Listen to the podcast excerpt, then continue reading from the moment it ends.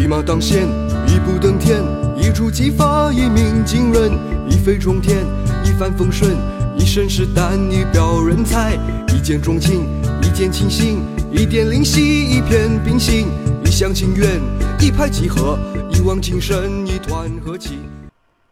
你好，我是欧福云，你准备好了吗？和我一起听故事，学成语。今天讲的成语是“一字千金”，意思是说一个字价值千金，形容文章写得很好，很有价值。下面我就来讲一个关于成语“一字千金”的小故事。吕不韦是战国末年秦国的一位大商人与大政治家。由于当时的国君秦王政，也就是后来的秦始皇。年纪还小，所以秦国的政权都掌握在吕不韦与太后的手中。年幼的秦王政还尊吕不韦为仲父。当时各国贵族豪门都很流行养士，就是在家中。养着一批有各种才能的人，来为自己效力。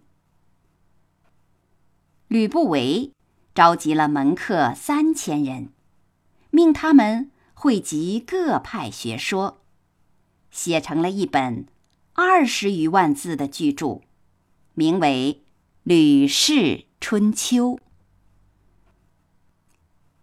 吕氏春秋》成书后，吕不韦。就在秦国的都城咸阳，将他公诸天下，并且提出奖赏，宣称，如果有人可以在这部书里增加一字，或删除一字，就赏赐他千金。于是后来，人们就用。一字千金，这句话来形容很有价值的文章。故事讲完了，现在我用一字千金来造句。这位作家的眼光独到，文章很有见解，真可以说是一字千金。好了，今天学的成语是“一字千金”，你学会了吗？感谢你收听欧福云讲成语故事，再会。